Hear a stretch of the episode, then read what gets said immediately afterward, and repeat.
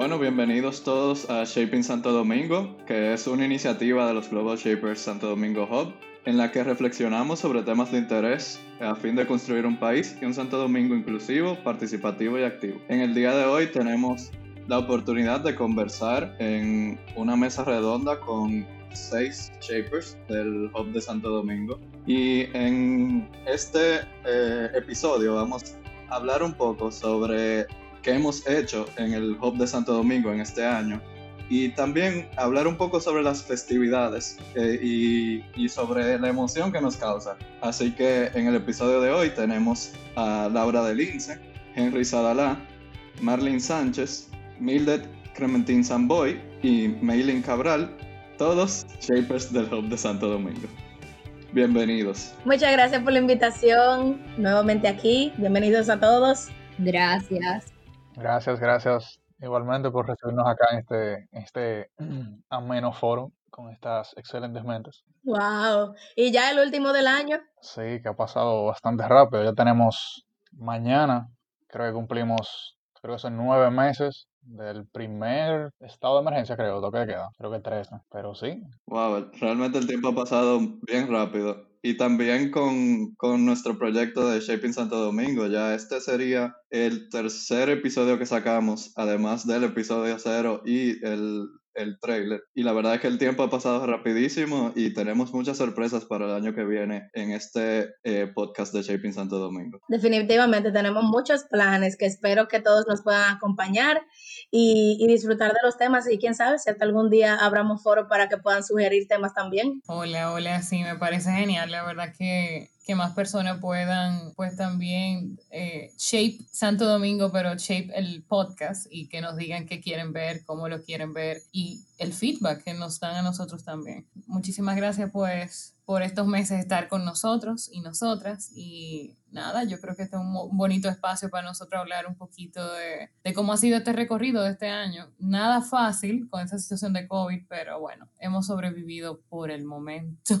Bueno, soné un poco fatalista, pero, pero estamos vivos y, hay que agradecer eso. Bueno, yo quisiera que, que Marlene nos cuente un poco sobre uno de nuestros proyectos de este año, que fue el proyecto Mimi, Mi Derecho, Mi Voto. Sí, Luis, la verdad que este año tuvimos una experiencia única, yo diría, tratando de motivar lo que es el voto consciente en la población dominicana a raíz o en el marco de la, del periodo de elecciones que tuvimos para elegir a los miembros de nuestra Cámara de Diputados, senadores y eh, presidente y vicepresidenta de la República.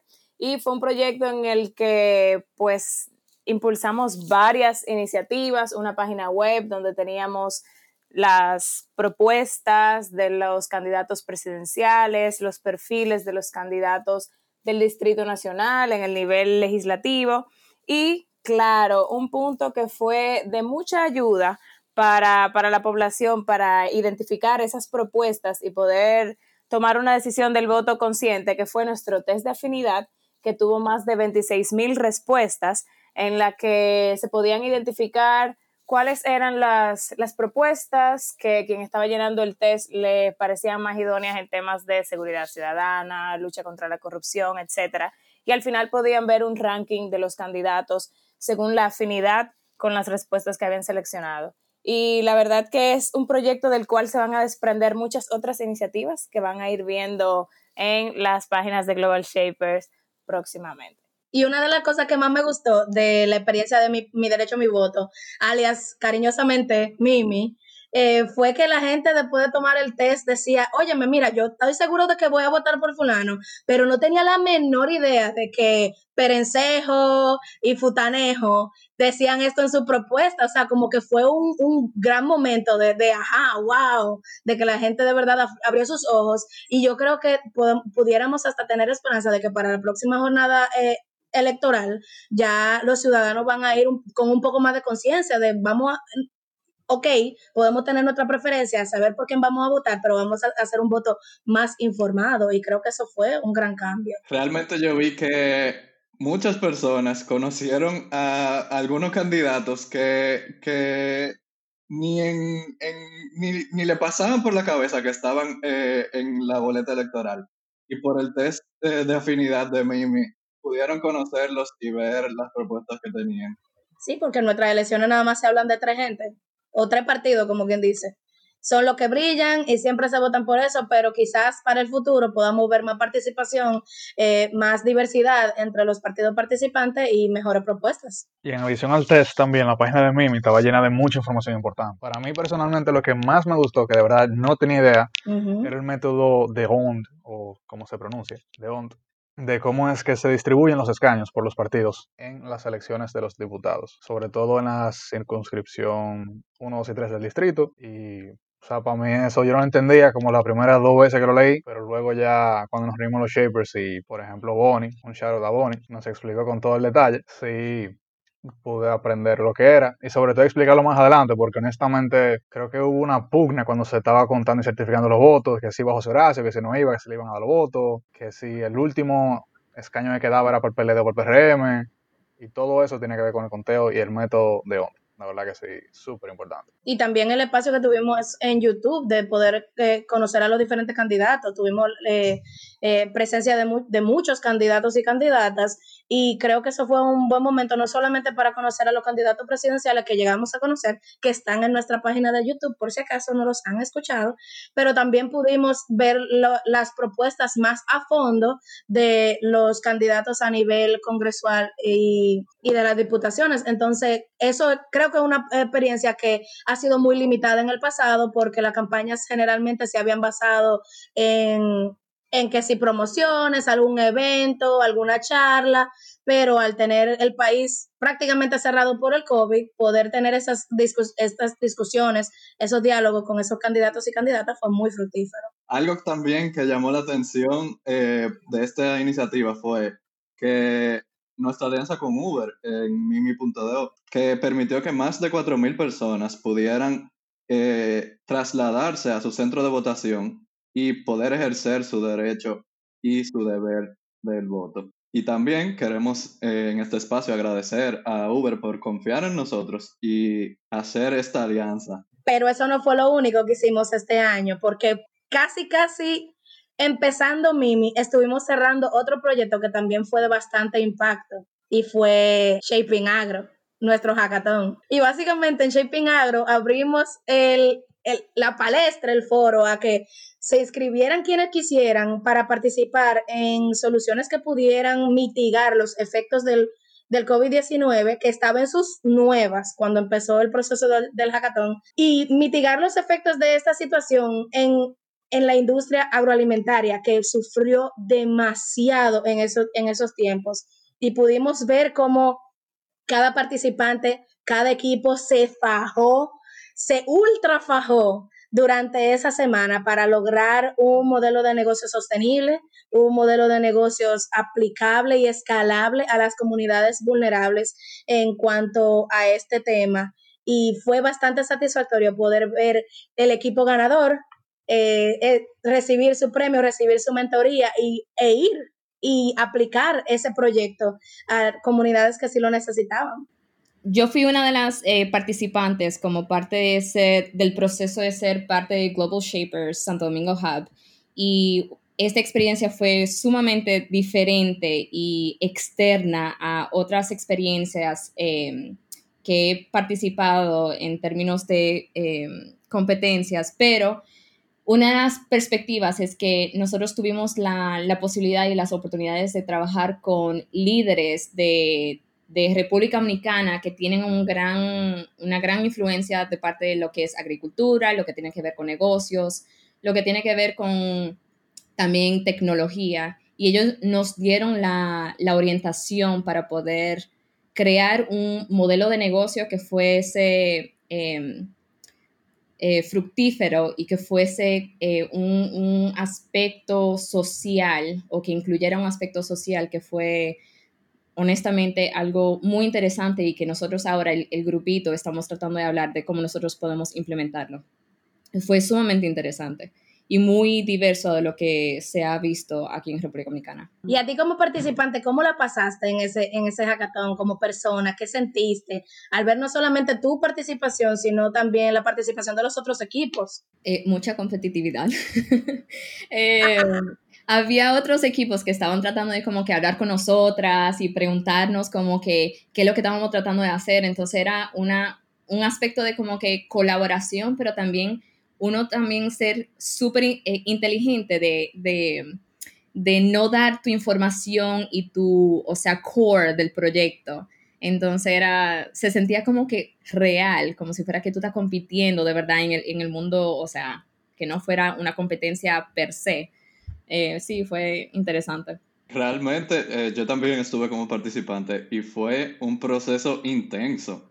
O sea, fueron nueve días de trabajo duro e, e intenso para lograr eh, poder presentar cada uno de nuestros proyectos. Y, y bueno, buscar una solución al problema agro en la República Dominicana. Sí, yo me recordaba levantándome a las 4 de la mañana o durmiéndome a las 2 de la mañana tratando de terminar un proyecto, eh, porque era durante el tiempo del trabajo, entonces lo bueno era que estábamos trabajando de la casa y eso era posible, pero y también colaborando con personas que uno ni conocía de forma virtual, eso era, o sea, súper interesante un aprendizaje. Y vale la pena aclarar que tú, Meilín y Luis no eran shapers en ese entonces, ustedes eran participantes puramente del hackathon en sí, pero también les puedo decir que desde, desde los shapers que tuvimos, estuvimos más tras bambalinas, el proceso de deliberar el ganador para, esa, para ese hackathon fue eterno, fue una tarde entera,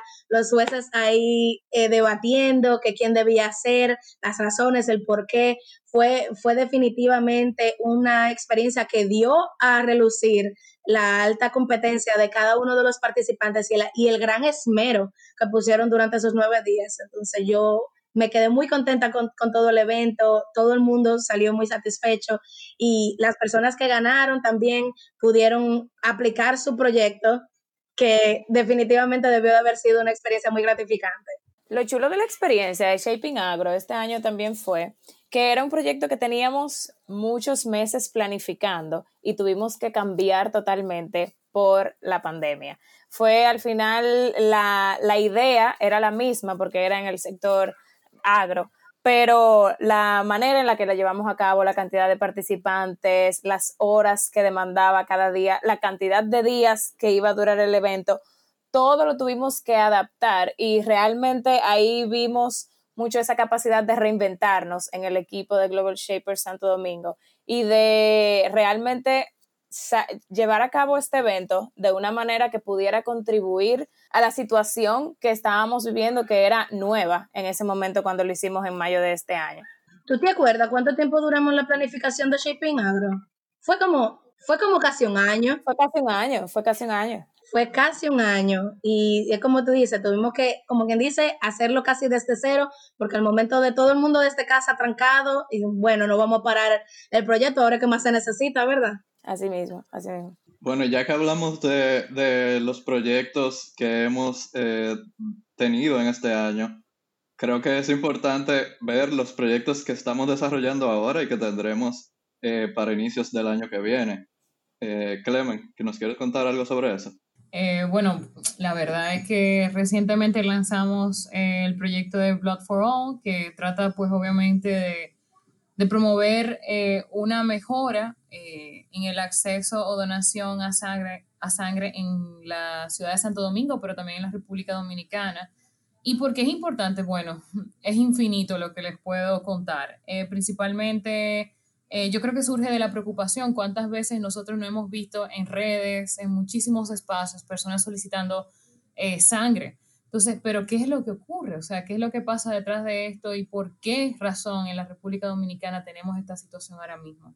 Y es un poco lo que queremos descubrir eh, de manera conjunta con muchísimas personas, eh, con sectores, y tenemos ahora mismo una consulta en línea. Entonces, si están escuchando esto, eh, por favor, ingresen a la cuenta de Instagram de Global Shaper Santo Domingo y vayan a la consulta que se encuentra, eh, pues obviamente ahora publicada y participen eh, porque queremos saber, queremos entender un poco cómo ustedes, qué ustedes entienden eh, por donación o acceso a sangre ahora mismo y cuáles son los espacios que ustedes entienden están disponibles o no. Entonces estamos haciendo ese, ese proceso exploratorio, vamos a decirlo así, para que ustedes nos cuenten un poquito más sobre eso. Y creo que surge de esa preocupación, pero también en mi caso surge de una experiencia muy personal que fue familiar y de la situación en cómo se, se tuvo que vivir esa experiencia para poder acceder a sangre. Y lo que de verdad yo quisiera que nadie tuviera que pasar por eso mismo. Y creo que así hay muchísimas familias y personas que, que están en esa, en esa misma línea. Así que creo que es un poco el proyecto, es, es la etapa inicial, la idea es hacer conversatorio, charla y acercar a la gente con esta situación de la sangre, ¿no? En RD y que nadie tenga que, que pasar por un proceso traumático para poder acceder a ella. Sí, el proyecto de Blood for All es importantísimo. O sea, yo puedo decir que por lo menos antes del COVID, una vez a la semana yo veía un mensaje en un grupo de personas pidiendo donaciones de sangre.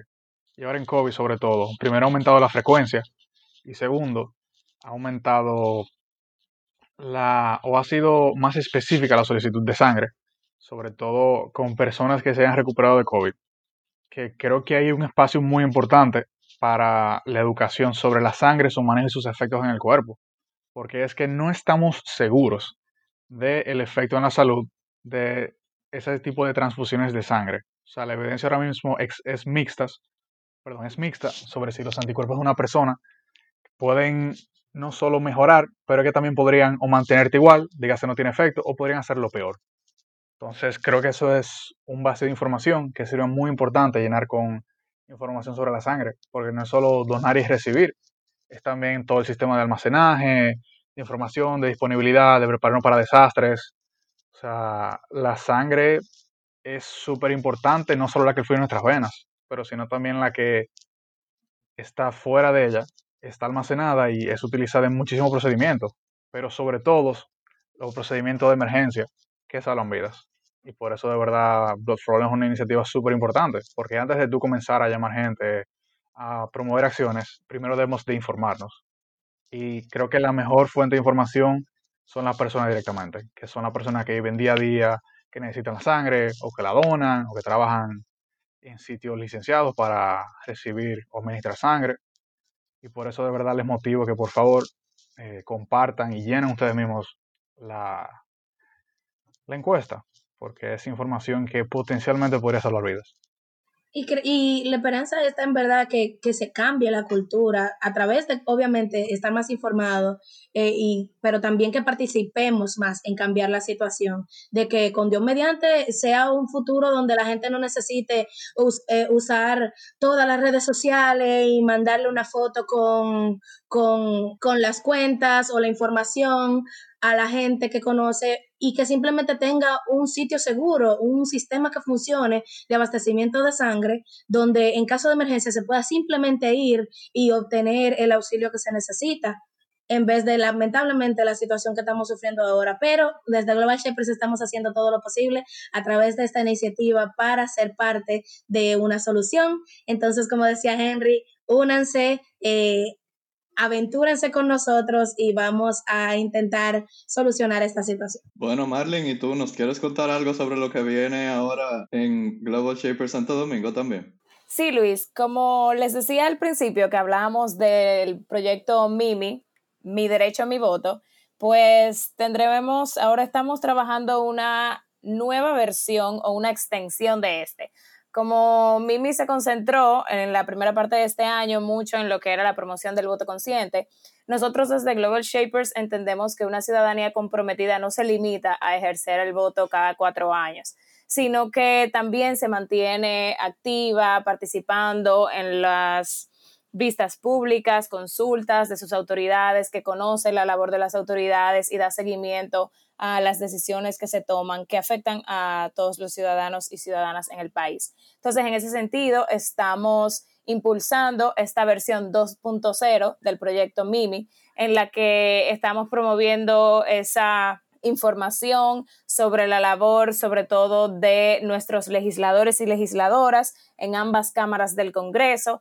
así como de las autoridades locales del Distrito Nacional y la provincia de Santo Domingo, para que pues se facilite que la población se mantenga informada, participe en cada uno de los procesos y podamos pues construir una, una ciudadanía mucho más comprometida que sabemos, estamos seguros en Global Shapers, que esto llevará a que nuestras autoridades también estén más comprometidas y, y realicen una labor que sea efectiva y que responda a las necesidades de nuestra población, incentivando por lo que es la, garantizando lo que es la gobernabilidad.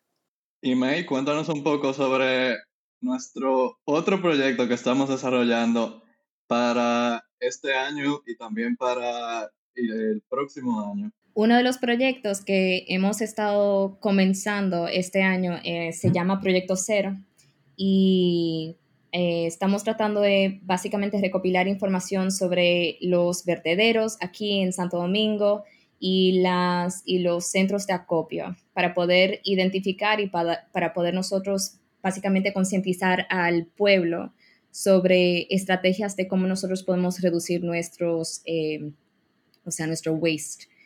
Y también cómo nosotros, básicamente, cómo funcionan los procesos aquí en la República Dominicana. Eh, para el próximo año estamos tratando de ver cómo nosotros podemos aplicar esta, este proyecto, pero dentro de lo que es el, eh, el sector de, de, de fashion. Entonces, eh, ahora mismo estamos, en ese proceso de poder aplicar el, proceso, el proyecto. Al principio de noviembre, nosotros también tuvimos un conversatorio con eh, diversas empresas que básicamente hablaron sobre su eh, influencia en poder hacer más sostenibles aquí en la República Dominicana. Y esto fue en colaboración con Chevron, la Embajada del Reino Unido y con Global Shapers y con Pucamaima también. Y también, si, si van a nuestro canal de YouTube, pueden encontrar ese encuentro que está grabado y pueden eh, verlo desde sus casas. Y la verdad es que fue muy interesante eh, y los invitamos a, a, visitarlo y verlo.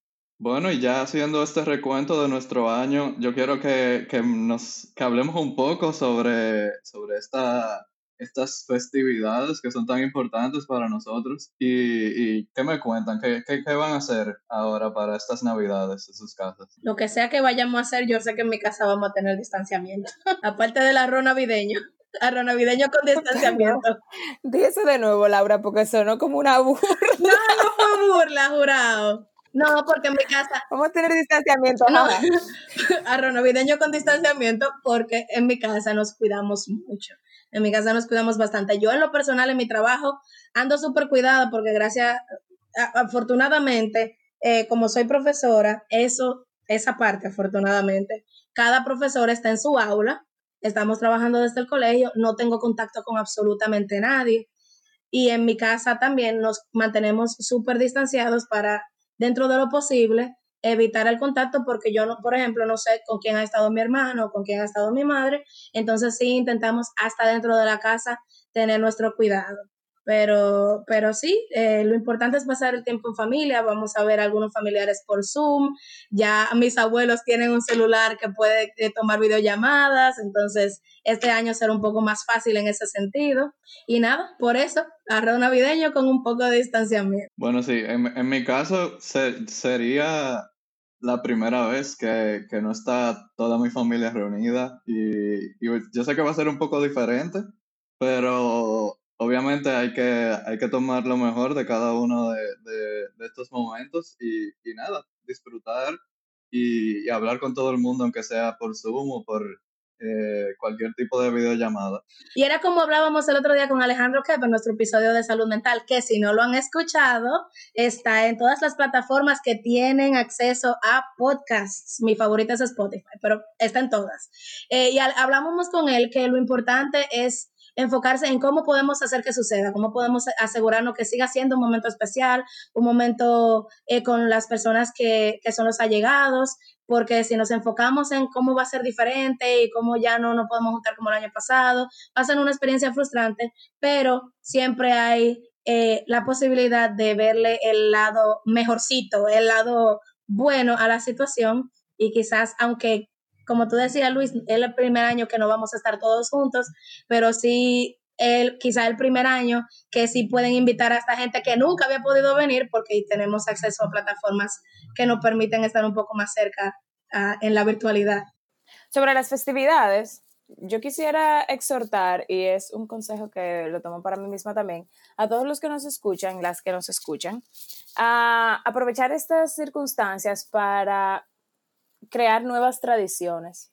Es una oportunidad de celebrar las Navidades de manera diferente y quizás estrechar lazos con otras personas que están en la distancia y que ahora que tenemos un uso tan cotidiano de estas herramientas virtuales, aprovechemos para, para mantenernos en contacto con esas personas que normalmente no pueden estar, por ejemplo, en la cena de Nochebuena porque viven en otros países, en otras ciudades, etc.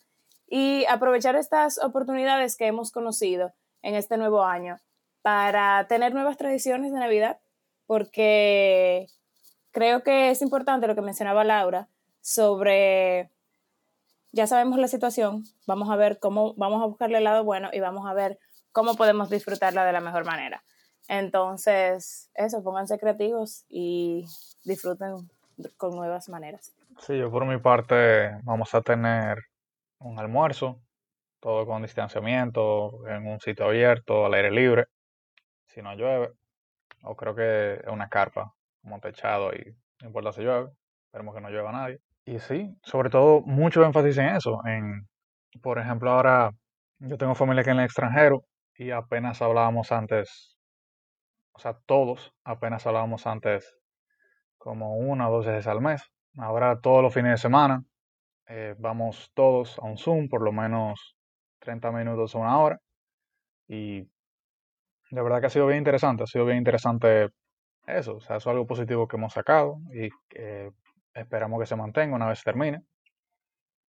Y sí, como dice Laura, es una oportunidad para explorar nuevas maneras de comunicarnos y sobre todo de recordarnos lo importante que ha sido la familia en este tiempo de encierro, en este tiempo de socialización limitada, de que usualmente ya al final de cuentas la familia es súper importante. Sabes con quién siempre van a contar y ellos van a contar contigo. Y la verdad que eso es algo que he podido apreciar muchísimo más. Yo también quisiera agradecer por mi familia de Global Shapers, ya que aunque tengo solo un par de meses en el hub, me han hecho sentir como, como parte de, del grupo y, y, hemos podido trabajar por, por, bueno, poner cada uno nuestro granito de arena para hacer los cambios que estamos buscando en nuestra ciudad de Santo Domingo. Oh. definitivamente ha sido un año de mucho trabajo, pero eso creo que también nos ha unido eh, como equipo, nos ha dado mucha, mucha oportunidad para crecer, eh, para acercarnos, para apoyarnos más y, y ha sido una bonita experiencia en ese sentido. Creo que hemos, a eso sí le hemos sacado el jugo. Ok, entonces, ¿qué viene para el año que viene para los Global Shapers de Santo Domingo? Aparte de lo que hemos mencionado. ¿Qué creen que, que, más traiga el año?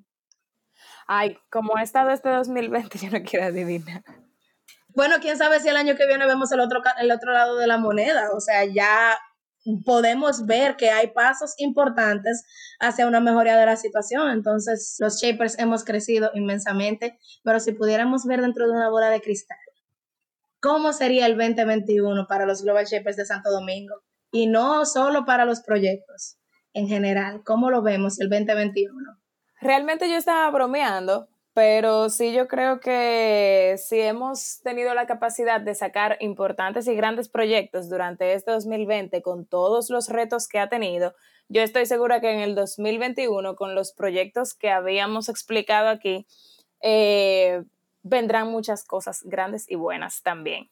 Y a nivel personal, eh, digamos que eso mismo, porque este hub está hecho de las personas que lo componen. El hub es lo que cada uno de nosotros hacemos de él y somos personas muy comprometidas, muy resilientes, que, tenemos grandes planes y que trabajamos para, lograrlo. Entonces, eh, entiendo que guiados sobre esa actitud, pues sí, vendrán, vendrán cosas buenas, aunque según los cálculos que he visto de, calendarios de vacunación que hay por ahí, en nuestro rango de edad nos tocará vacuna para el 2022 o 2023, seguiremos trabajando por una ciudad más inclusiva y resiliente. Bueno, que se cuide el 2021 porque vienen los Global Shapers de Santo Domingo por ahí. yo creo que puede que para la segunda mitad del año vengan más proyectos ambientales reconociendo que en el 2020, o sea, como en el 2019 y inicio del 2020 se habló de una temporada fuerte. Nosotros tuvimos mucha suerte.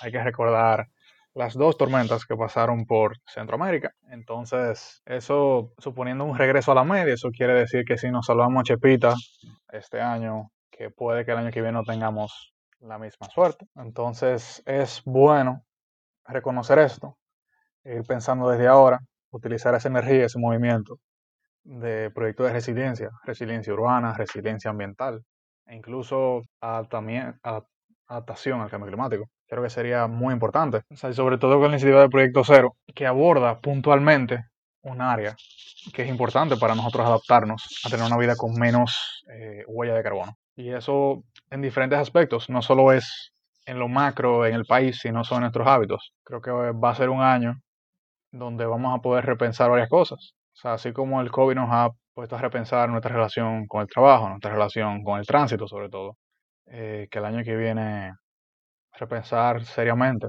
nuestra relación con nuestros alrededores, porque tenemos que acordarnos que el COVID probablemente fue causado, no en ese instante necesariamente, pero por esa, ese aumento en la probabilidad de interacción entre animales que usualmente no interactuamos. Entonces, a medida que la población va creciendo y las ciudades se van expandiendo, vamos a ir accesando áreas que antes no accesábamos, interactuando con animales y especies que antes no interactuábamos, y como son tan desconocidos, se da esa chance de que aparezca un virus zoonótico que pueda brincar especies.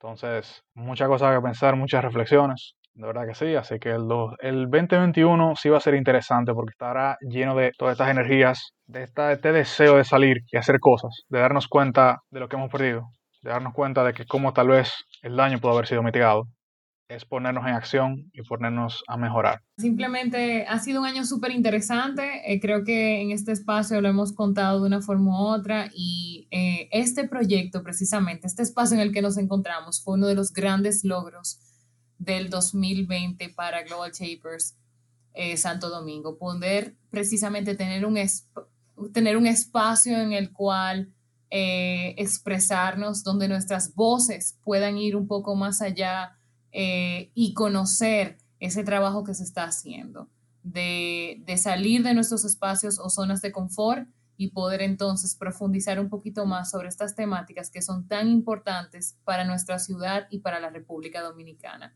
Agradecerles grandemente pues por todo el apoyo que se ha tenido, ¿no? ¿Qué ustedes creen? El apoyo que se ha tenido desde la gente, con Mimi, con la encuesta, con el test, con la consulta, la gente ha sido súper especial con, todos estos proyectos y nos ha acompañado de manera muy calurosa en estos meses del 2020. Un año trascendental, un año inolvidable y un año que nos ha llevado a repensar absolutamente todo lo que somos, lo que hemos sido y lo que queremos ser.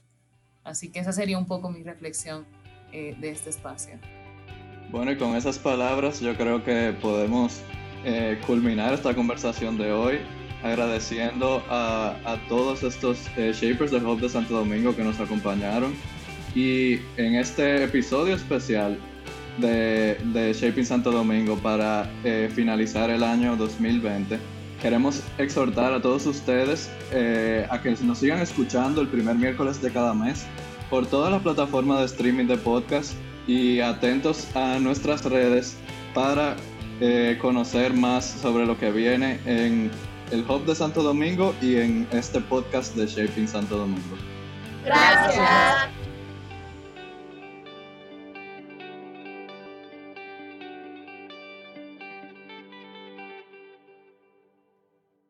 Pues sí. Es interesante cómo en el 2019, en noviembre, el Alfa y Lil Pump sacaron la canción Coronado. Entonces, es muy interesante cómo tú en el 2019 tú lo cantabas con todas las ganas Coronado. Entonces, ahora cuando tú a alguien le dices que está coronado, quiere estar coronado, o sea, la connotación es totalmente 360.